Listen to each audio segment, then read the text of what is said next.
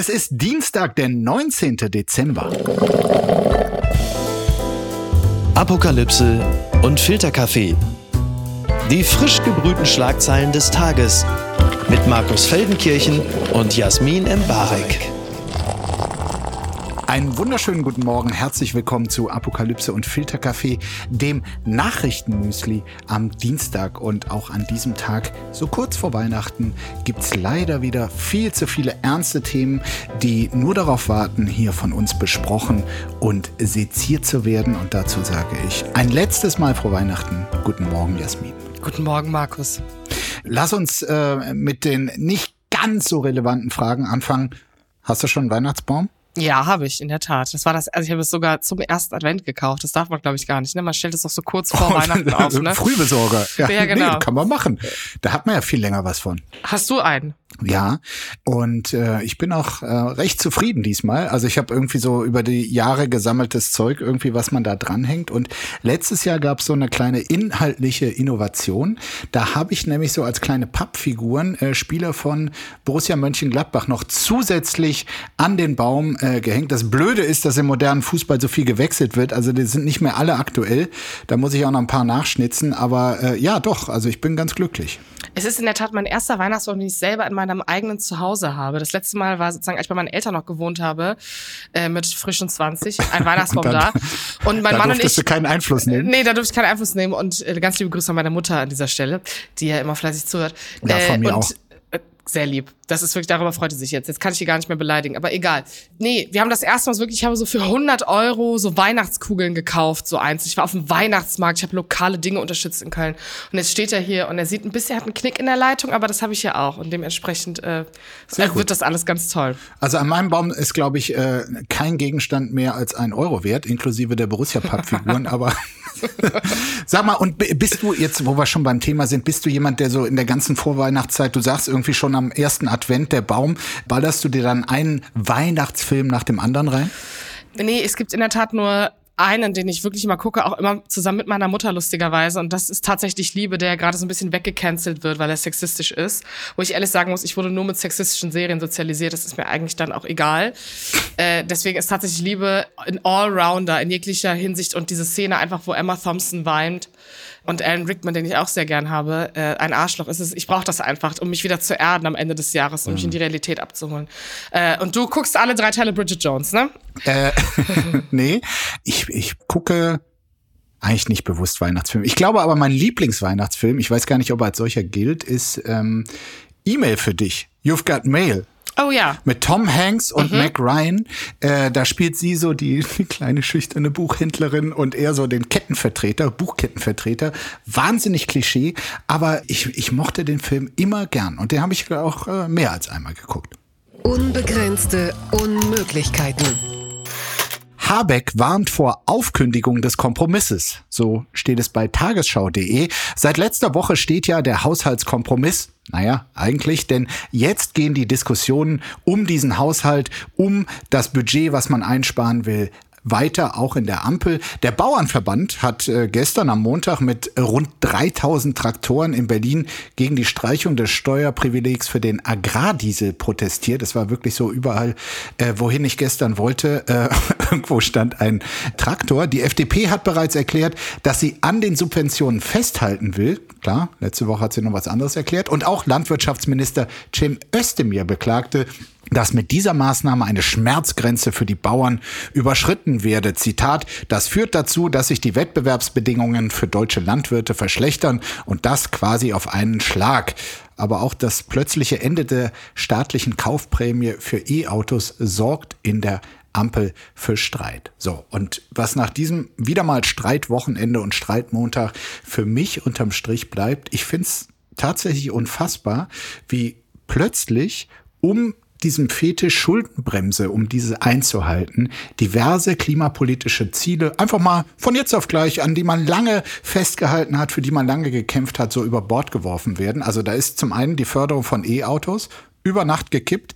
Das Klimageld, das für sozialen Ausgleich sorgen sollte, das ist schon längst beerdigt. Subventionierung von Diesel hingegen, die bleibt unangetastet. Ich verstehe wirklich nicht, wie man vieles von dem jetzt ratzfatz abräumt, was bislang angeblich so wichtig gewesen ist. Also klimapolitisch ist da die Ampel ganz scharf abgebogen und ein paar Herrschaften, die bei dieser Schuldenbremse wirklich knallhart geblieben sind, ja, herzlichen Glückwunsch. Ja, es ist also wirklich eigentlich total wirr alles, weil man so untaktisch und also wahnsinnig unklug dieses Loch versucht hat zu stopfen. Ich finde auch ehrlich gesagt, dieses Steuerprivileg für Agrardiesel, das ist ja so dumm gewählt, weil man ganz genau weiß, dass gerade dieser Bauernverband ist wahnsinnig gut organisiert und sich so noch so eine Szenerie kurz vor Weihnachten reinzuknallen. Es, es, es wirkt einfach alles wahnsinnig ungeordnet, als würde man da irgendwann sitzen in so einem Delirium, als wäre man high irgendwelche Pseudokompromisse finden. Das war fast finden. wie bei der Love Parade gestern auf der Straße des 17. Juni, nur das mit stimmt. Traktoren halt. Das stimmt. Ähm, dass jetzt auch so Özdemir und die FDP jetzt wieder pressemäßig rausgehen, relativ schnell mit einem Statement, dagegen wo du das Gefühl hast, warum dröselt man verbal schon wieder in der Öffentlichkeit alles auf, was man eigentlich so ein bisschen festhalten will? Zumindest bis das nächste Jahr anfängt. Also ich finde es irgendwie, es ist kommunikativ, inhaltlich, es ist einfach so eine, es ist eine wirklich beschissene Zweckgemeinschaft, die man auch, glaube ich, kommunikativ besser leiten könnte, wenn man an den richtigen Stellen vielleicht auch mal die Klappe hält. Ja, es ist einfach unterm Strich kein erwachsener Umgang mit Stress, mit klar immer neuen ärgerlichen Herausforderungen und was mir auch wirklich fehlt und deshalb mein mein Eingangsstatement hierzu, äh, dass die Klimapolitik plötzlich irgendwie scheinbar vergessen scheint. Es gibt keine gemeinsame Vorstellung davon, was mit unserer Gesellschaft eigentlich in ein, zwei, drei, zehn Jahren äh, sein soll. Und äh, wenn sich da die Ziele so widersprechen, dann kommen wirklich willkürliche Kürzungsvorschläge da dabei rum, an die man sich hinterher noch nicht mal halten will. Ja, und vor allen Dingen, also was halt einfach wahnsinnig schwer wiegt und was auch dafür sorgt, dass die zwei großen Partner dieser Koalition, die SPD und die Grünen, in den Umfragen leiden, als auch nicht glaubwürdig rüberkommen, ist, dass die Schwerpunkte, also soziale Gerechtigkeit, klimagerechte Zukunft, dass sie diese Themen überhaupt nicht besetzen können, weil eine 5%-Partei im Finanzministerium letztlich äh, immer wieder. gesprochen. Ja, also come on. Also muss ja auch mal sachlich bleiben. Auch ich kann das. Stell dir vor. Dafür, ähm, dafür bist du zuständig. Hier. Genau. Also ich frage mich, warum man da nicht vielleicht manchmal auch ein bisschen mehr Energie in den Kampf gegen die FDP oder sozusagen Christian Lindner als Figur reinsteckt, um selber vielleicht ein bisschen besser da rauszugehen. Also, weil ja trotzdem am Ende des Tages in der gesamten Konstellation die FDP noch viel, viel stärker wirkt mit ihrer Schuldenbremse Stopp und irgendwie dauernd mit irgendwelchen Zitaten irgendwo ist Definitiv. und ihre eigene Wertelinie verteidigen kann. Wo ich auch so denke, ich glaube, auch wenn man eine Kanzlerposition hat, kann man da öffentlich auch anders arbeiten, auch vielleicht anders einen politischen Druck erzeugen, der das Ganze umdrehen könnte. Dafür müsste man das aber dann noch können. Sowas kann man sich nicht ausdenken. Netanyahu wankt, aber er fällt noch nicht. Das berichtet der Spiegel. Der israelische Premierminister steht seit dem 7. Oktober unter großem Druck. Dieser ist nun nochmal gestiegen, seit am Samstag bekannt wurde, dass israelische Soldaten aus Versehen drei israelische Geiseln im Gazastreifen erschossen haben. Die drei Männer hatten sich aus der Gewalt der Hamas befreien können und waren mit weißer Fahne, erhobenen Händen und nacktem Körper aus einem Haus auf die Soldaten zugekommen. Die Angehörigen der Geiseln, die sich noch im Gazastreifen befinden, hatten daraufhin einen sofortigen Stopp der Kampfhandlung gefordert. Sie befürchten, dass Israels Premier die Geiseln insgeheim bereits aufgegeben hat. Auch im Rest der Gesellschaft steigt die Wut auf Netanyahu. 70 Prozent der Israelis wollen Umfragen zufolge ihren Premier so schnell wie möglich loswerden. Doch Netanyahu hält an seinem Kurs fest. Der Krieg müsse weitergeführt werden, um Druck auf die Hamas auszuüben und die Geiseln zu befreien. Dafür, dass die Hamas am 7. Oktober in Israel eindringen konnte, macht Netanyahu die Geheimdienste und das Militär verantwortlich. Wie übrigens auch für diese drei Geiseln, die dort erschossen wurden seitens des israelischen Militärs. Würdest du sagen, das ist jetzt eine neue Eskalationsstufe in der Innenpolitik Israels, die eine Veränderung auch in diesem Verlauf, also wenn wir über mhm. das Ceasefire sprechen, über die öffentliche Wahrnehmung, kann da jetzt etwas mit passieren oder ist das, reizt sich das jetzt einfach weiter ein und man thematisiert das nicht? Nein, ich glaube, kurzfristig wird da jetzt nichts passieren im Sinne von äh, Netanyahu wird äh, abgesetzt, es gibt ein Misstrauensvotum gegen ihn. Also die ihn tragenden vielen Parteien, seine Koalition, die ehrlich gesagt äh, ein bisschen wie bei der Ampel, die stehen in den Umfragen so schlecht da, dass äh, höchstwahrscheinlich keiner der Beteiligten darauf kommt, also jetzt mit der Opposition zusammen zum Beispiel ein Misstrauensvotum äh, zu stellen. Dennoch, ab dem Zeitpunkt, wo es Wahlen gibt, selbst wenn sie nicht vorgezogen sind, äh, sehe ich nicht, wie dieser Mann noch eine Zukunft hat, falls er die dann überhaupt noch äh, sucht. Äh, du hast es gesagt, er schiebt zwar, also allein was da am Samstag geschehen ist mit den drei israelischen Geiseln, man muss sich das mal vorstellen, die sind da quasi wochenlang Gefangene der Hamas, schaffen es dann in irgendeinem mutigen Akt, äh, sich zu befreien irren quasi äh, aus Angst vor dem Gazastreifen, sehen dann israelische Soldaten, denken, da sind sie endlich, das ist unsere Befreiung, ziehen sich aus, um zu zeigen, wir sind nicht bewaffnet, halten eine weiße Fahne hoch. Das ist überall, sollte das im Krieg das Zeichen dafür sein, jetzt nicht schießen. Und diese drei werden dann tatsächlich von den eigenen Leuten erschossen. Das ist wirklich tragisch für die Angehörigen, höchst tragisch, aber es ist vor allem unfassbar peinlich für das äh, Militär. Ja, und die militärische Führung, die ist eigentlich auch beim Ministerpräsidenten, aber der stellt sich so hin, nö, also das äh, ist hier Militär und Geheimdienste sind schuld. Er hat ja auch so die ganzen Infos, äh, die man im Vorfeld über einen möglichen äh, Hamas-Angriff hatte, die Vorbereitung. Da sagte er auch, er sei nicht informiert worden, obwohl den Geheimdiensten offenbar vieles davon vorlag. Ob diese Strategie langfristig gut geht, sich so mit dem eigenen Militär und dem auch nicht ganz schwachen israelischen Geheimdienst anzulegen, das ist auch nochmal eine Frage. Ja, und vor allen Dingen ist es natürlich ein Zeichen politischer Führungsschwäche. Also wenn man weiß, hier sind gerade Sachen passiert, für die jemand Verantwortung übernehmen muss, ob das jetzt in erster Instanz der Verteidigungsminister ist oder dann Netanyahu als Ministerpräsident, das kann man ja debattieren, aber dieses von sich wegweisen ist auch ehrlich gesagt fürs öffentliche Bild so semi-geil, genauso wie sich, wir hatten ja auch darüber gesprochen, als dieses Bild rumging mit den ausgezogenen äh, vermeintlichen Terroristen der Hamas, wo sich aber auch unter anderem europäische Journalisten unterbefanden, dass man natürlich jetzt zweifach so einen komischen Fehler des Militärs beobachten kann, ist, ich finde, das kann man sich nicht leisten, also sowohl im Militär nicht als auch natürlich Netanyahu in der Bewertung dessen. Und ähm, ich muss, also ich finde es wahnsinnig schlimm, dass diese drei Leute erschossen wurden. Also das Bild, dass jemand eine weiße Fahne hält. Also klar kannst du sie festnehmen oder das überprüfen, darum geht's ja gar nicht. Aber dass da irgendwie das Signal ist, okay, vielleicht muss man sich erstmal anschauen, anhören, was da gerade eigentlich los ist. Mhm. Das kann ich nicht verstehen. Und das Gefühl, was äh, die Angehörigen dort vermitteln, dass sie sagen, okay, vielleicht interessiert sich auch eigentlich für die Geiseln. Vielleicht sind sie gar nicht mehr das Thema, weil wir auch gerade selber oft über ganz viele andere Dinge sprechen, außer die Geiseln in der Debatte. Ich glaube, den Vorwurf kann man Netanyahu gerade machen, gerade weil er einfach keine Konsequenzen daraus zieht, was in den letzten Wochen ihm so vorgeworfen wird. Ja, man muss allerdings sagen, alle Geiseln, sowohl die drei Erschossenen als auch die über 100, die noch in Gefangenschaft sind, sind das, weil die Hamas es so wollte. Ja. Also dieses äh, Schicksal ist quasi von denen herbeigeführt. Noch ein Punkt, da schreibt der Kollege Richard C. Schneider drüber, ähm, sagt ganz klar, wenn der Krieg jetzt enden würde, worauf viele hoffen, dann stünde die Hamas als Sieger da und allein weil er das nicht durchgehen lassen kann, würde Netanyahu, wie er es auch immer bekundet, äh, erstmal weiterkämpfen. Und er hat jetzt auch schon da Pläne unterbreitet, dass als nächstes quasi die Hisbollah-Miliz in Libanon, die ja die ganze Zeit auch äh, mit Beschuss des israelischen Gebiets äh, unterwegs ist, dass dahin die Front ausgeweitet werden könnte.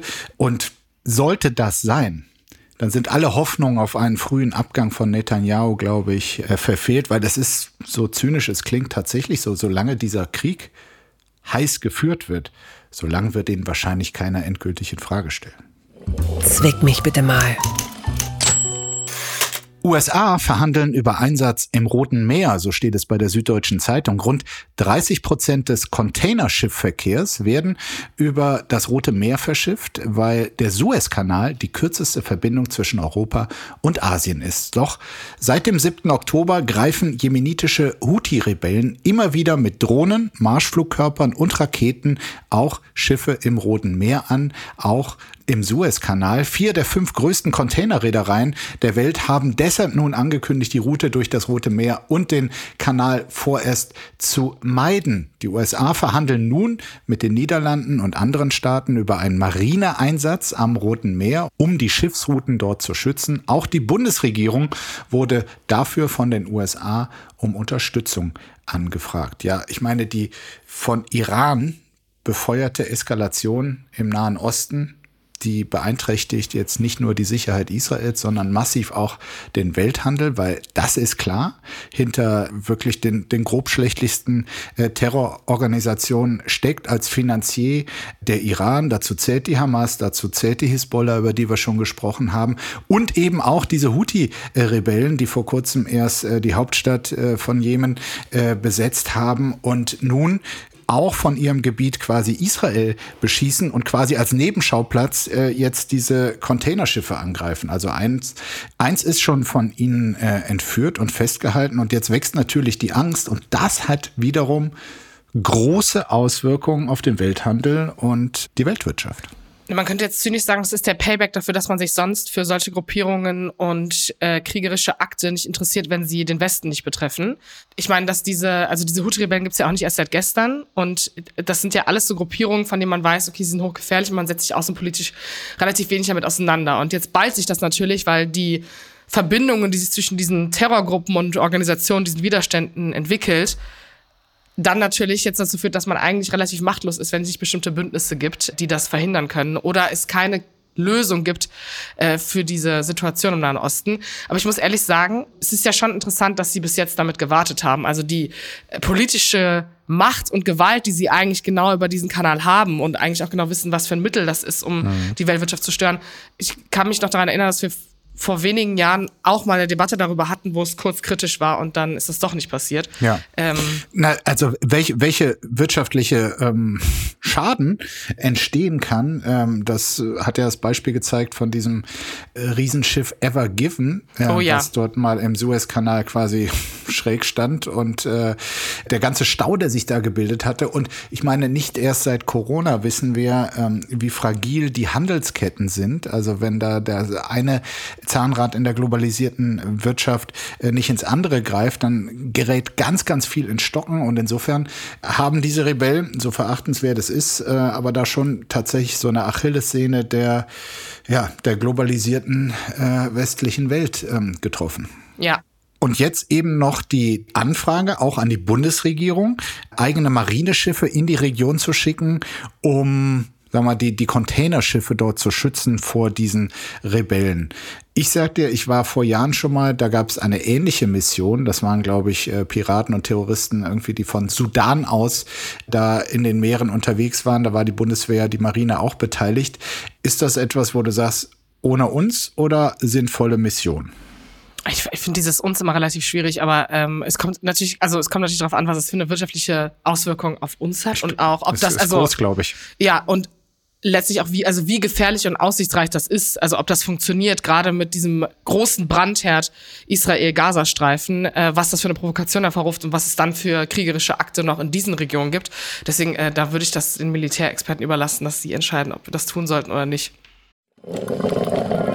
Werbung. Mein heutiger Partner ist Barissimo die Kaffee-Eigenmarke von Aldi. Ah, ist das nicht eine herrliche Vorstellung? Ihr sitzt in eurem Lieblingscafé draußen in der Sonne, ihr genießt einen herrlichen Espresso in Barista-Qualität und dann fällt euch ein, ja, ich, ich wohne ja auf dem Land. Ich wohne ja irgendwo in der Peripherie. Es gibt ja gar kein schönes Café, wo ich mich hinsetzen kann. Aber ich habe einen Stuhl, ich habe einen Tisch, ich habe einen Garten und ich habe Barissimo. Barissimo von Aldi. Das ist äh, ganz fantastisch, denn man kann sich eine kleine Auszeit mit Barissimo gönnen. Die kleine Auszeit, das bedeutet, mit Barissimo wird das Leben einfach bonissimo. Und das Issimo steckt bei der neuen Kaffee-Eigenmarke Barissimo von Aldi schon mit drin. Barissimo, das ist Barista, Qualität zum Original Aldi-Preis und man muss auf nichts verzichten.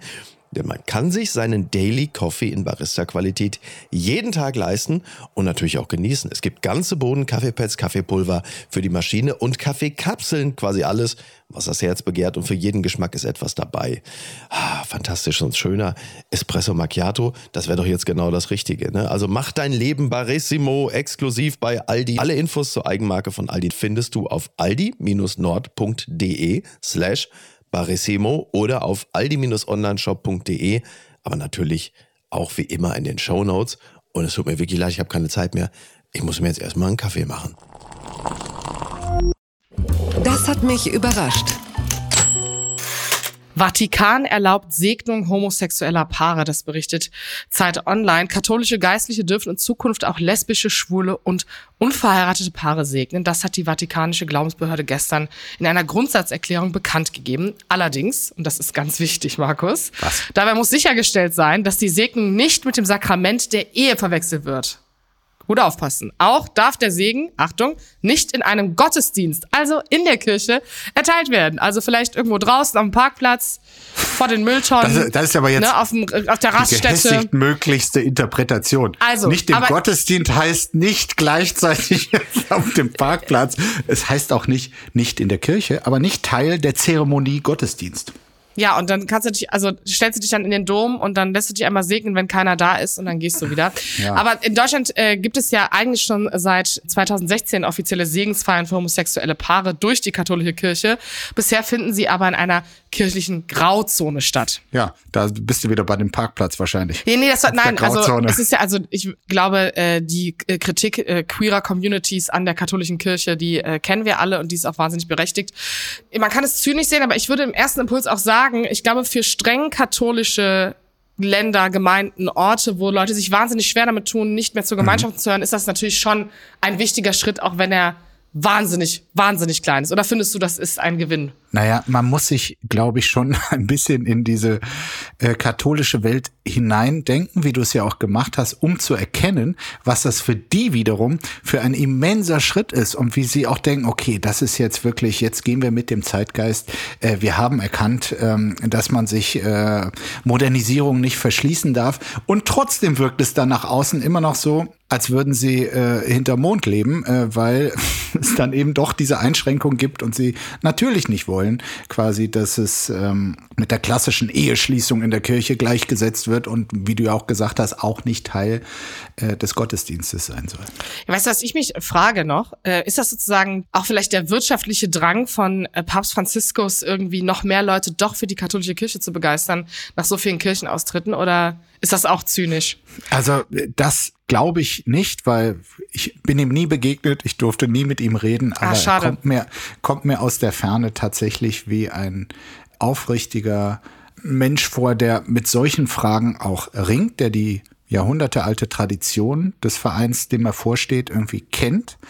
Auch die ganzen Schriften, wo steht irgendwie, dass Frauen nicht Priester sein sollen und dass, wie gesagt, Homosexuelle anders behandelt werden sollen, so, das weiß der alles. Und trotzdem sieht er die Not der Betroffenen, die sagen, das ist eigentlich meine Kirche, warum werde ich hier so zweitklassig behandelt? Also ich glaube, das ist ein aufrichtiges Ringen von ihm und er wird jetzt wahrscheinlich auch denken, das ist ein guter Schritt. Das hätte jetzt auch deine Bewerbung als Pressesprecher des Vatikans sein können, ne? Naja. Das Kleingedruckte. EU-Kommission eröffnet Verfahren gegen X.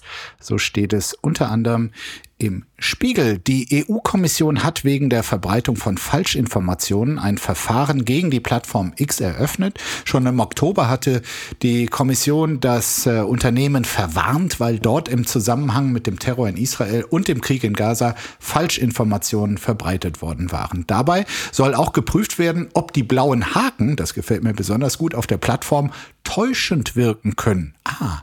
Außerdem vermutet die Europäische Kommission, dass X nicht genügend Informationen über die eigenen Werbekunden herausgibt. Sollte sich ein Verstoß gegen den Digital Services Act der Europäischen Union bewahrheiten, könnte das für X kritisch werden, denn dieser Act sieht bei Verstößen Geldstrafen in Höhe von bis zu sechs Prozent des globalen Umsatzes vor. Ja, und da steht sie auch wieder im Raum. Die große Frage, Jasmin, bleibt X, vormals Twitter, weiter eine weit verbreitete einflussreiche Plattform oder stirbt sie jeden Tag ein wenig mehr, auch angesichts von immer mehr Konkurrenzplattformen wie Blue Sky und Threads zum Beispiel?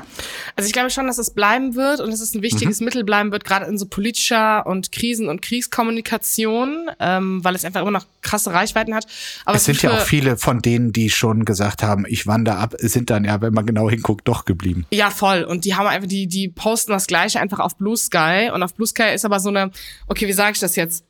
Auf Blue Sky, das ist halt so ein bisschen wie so ein, so ein Na, linker Pub in Berlin, aus. in Berlin-Neukölln, wo halt alle hingehen, weil es irgendwie cool ist. Und ich finde das auch irgendwie gut, weil ich finde X auch wirklich wahnsinnig schlimm. Aber da es jetzt Threads gibt, das übrigens auch erst jetzt in Europa da ist seit drei, vier Tagen, weil dieser Act, den du eben schon benannt hast, dafür gesorgt Ja. hat, dass das ordentlich geprüft werden musste äh, und die Amerikaner uns sozusagen schon voraus wollte alles waren. ordentlich machen, ja. Genau, hier, hier läuft alles richtig. Das ist schon mal das, das perfekte Fundament für eine neue Plattform. Und ich muss dir ehrlich sagen, Markus, du bist ja noch nicht auf Threads, das musst du jetzt unbedingt tun. Äh, ja, Ja, weil du ich bist glaube, schon da. Was habe ich davon? Also Threads hat so ein bisschen, das ist die Kombination aus allem. Das ist so ein bisschen Twitter, also X. Es ist ein bisschen Tumblr auch. Es ist Instagram, es ist Bilder, es ist ein bisschen Fun, es ist Witz, es ist ein bisschen politisch.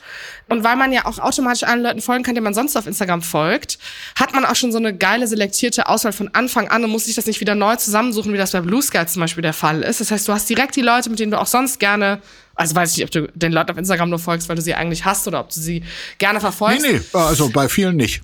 Äh, das ist super, das ist eine super Voraussetzung. Ich glaube, weil es einfach, du kannst da Sprachnachrichten machen, Bilder, du kannst normale äh, Threads sozusagen, ne, wie bei Twitter damals, deswegen heißt es ja auch hahaha Threads, absetzen. Und in Amerika ist es ein bisschen abgesagt ähm, und es wurde nicht richtig krass genutzt, aber die benutzen eh viel effektiver Twitter und X als wir. Ich kann auch, ich kann nicht X sagen, ich kann einfach Twitter weiterhin dazu sagen.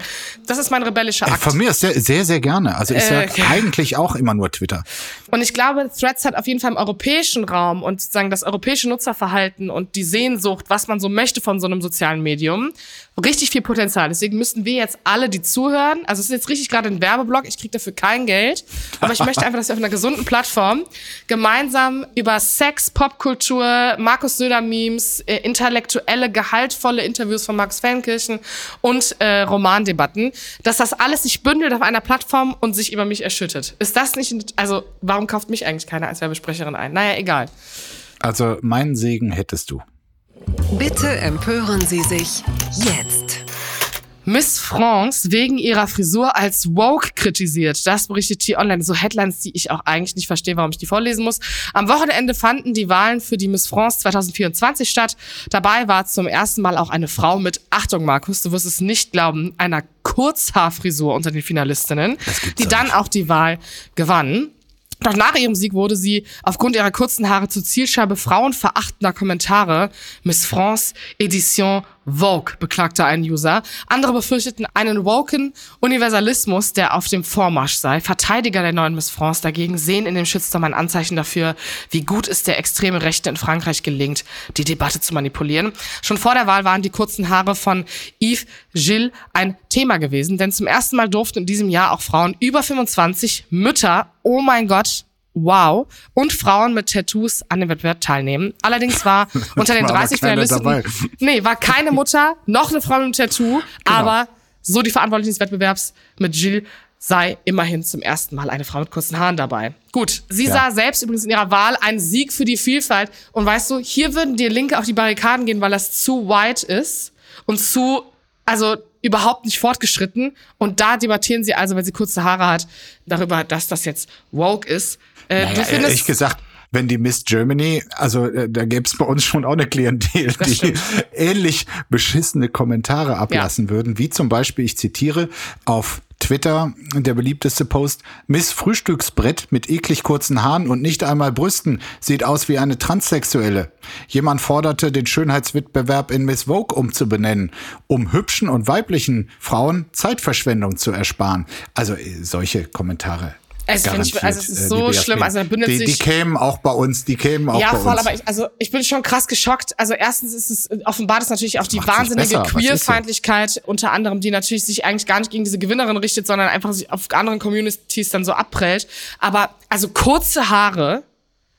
Ja, ich weiß, das ist mehr Chanel Runway als Sports Illustrated, aber es ist Genau. Also im Modebusiness ist sie, wäre sie überhaupt keine Aufregung. Da, da ist sie quasi State of the Art. Ja, und vor, also, sie sieht ja, sie sieht einfach aus wie eine Frau, die bei einer Misswahl mitmacht. Das muss man auch mal ganz Genau. ehrlich sagen. Also, das ist so, ich weiß nicht, vielleicht, okay. Ich würde sagen, wenn das in Deutschland, ich habe ja eben gesagt, dass es dann sozusagen eine linke Kritik geben würde, weil, siehst du, ich bin ja so X und Blue Sky verblendet.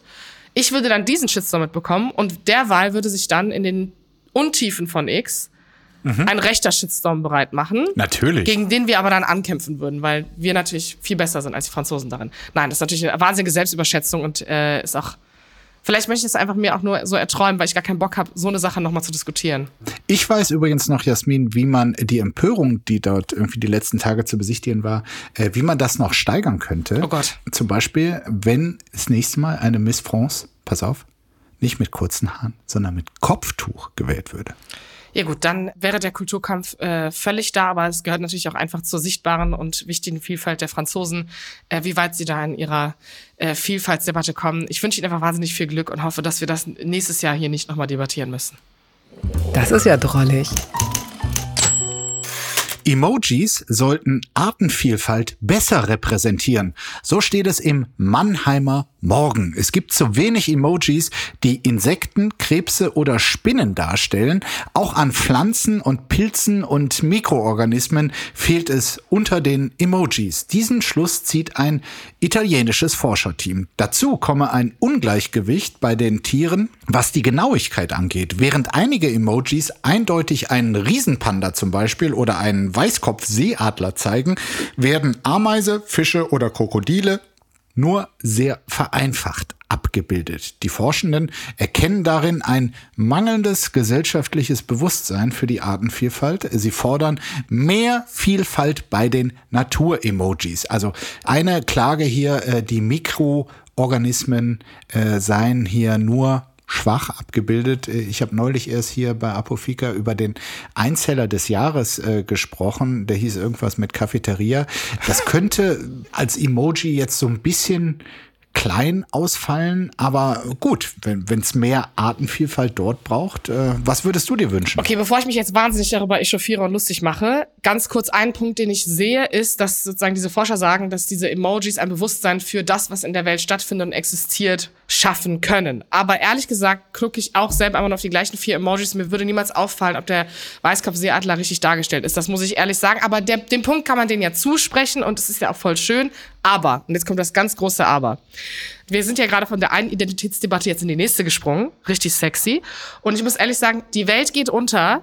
Es gibt Arten, die sind eh schon weg. Und ich soll mich jetzt damit befassen, dass ich Mikroorganismen aus dem Wasser, die ich selber noch nie gesehen habe, die in meinem Leben keine Rolle spielen, die soll ich in meinen Alltagsemojis benutzen. Ich würde sie ja tokenisen, ja, wenn ich total. sie benutzen würde, weil ich weiß ja gar nicht, wer das ist.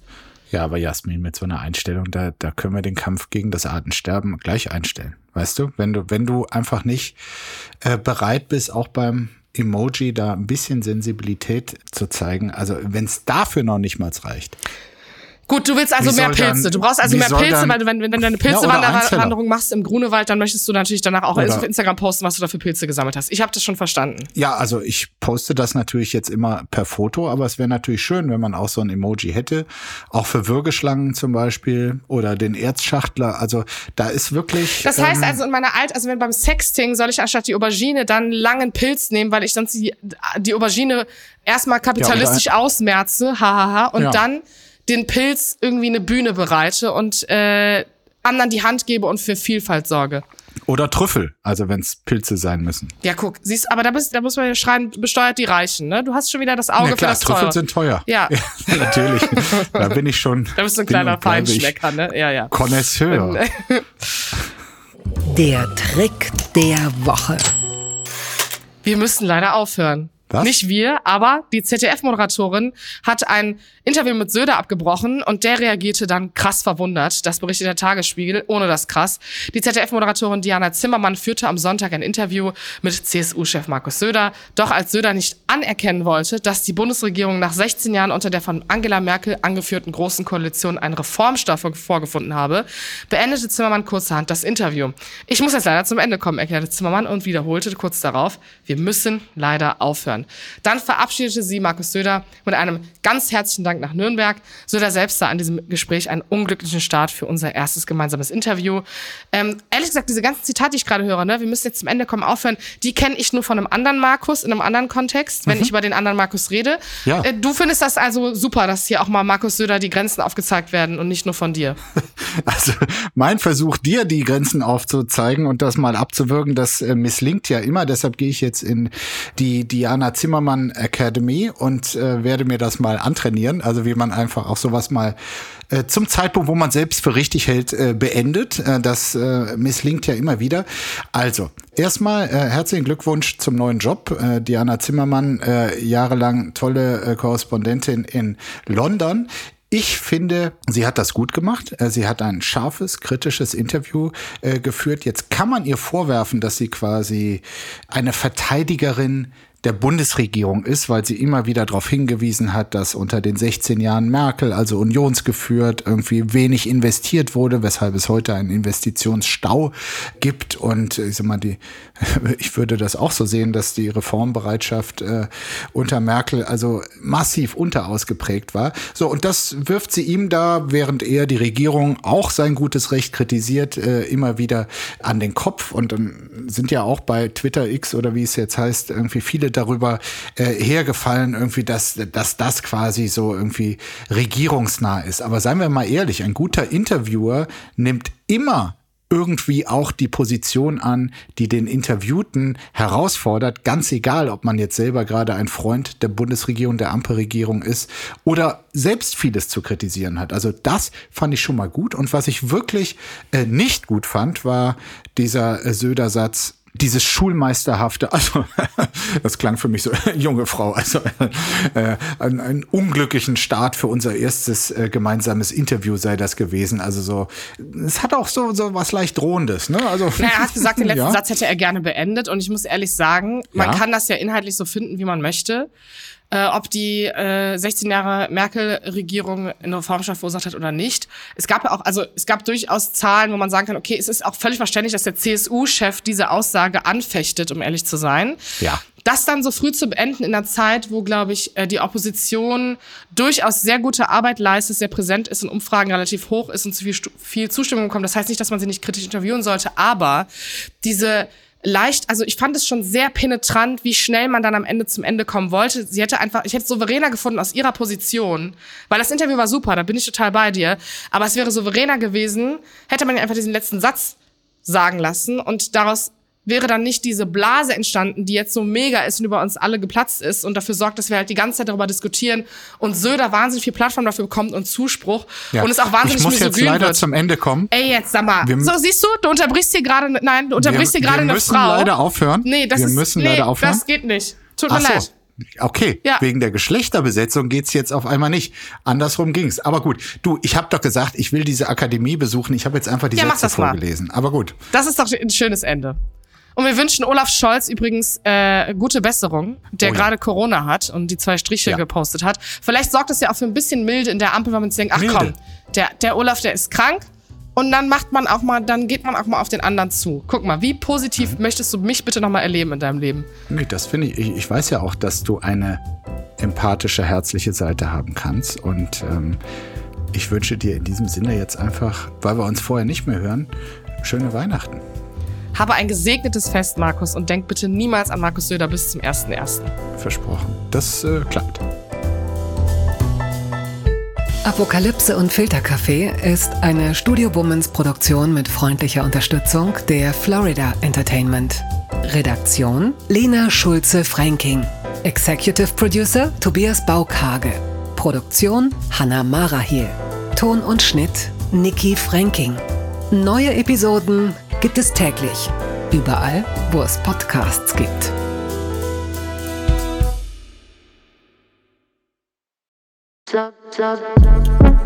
Buh, Stefanie Giesinger hier. Mit mir habt ihr nicht gerechnet, oder?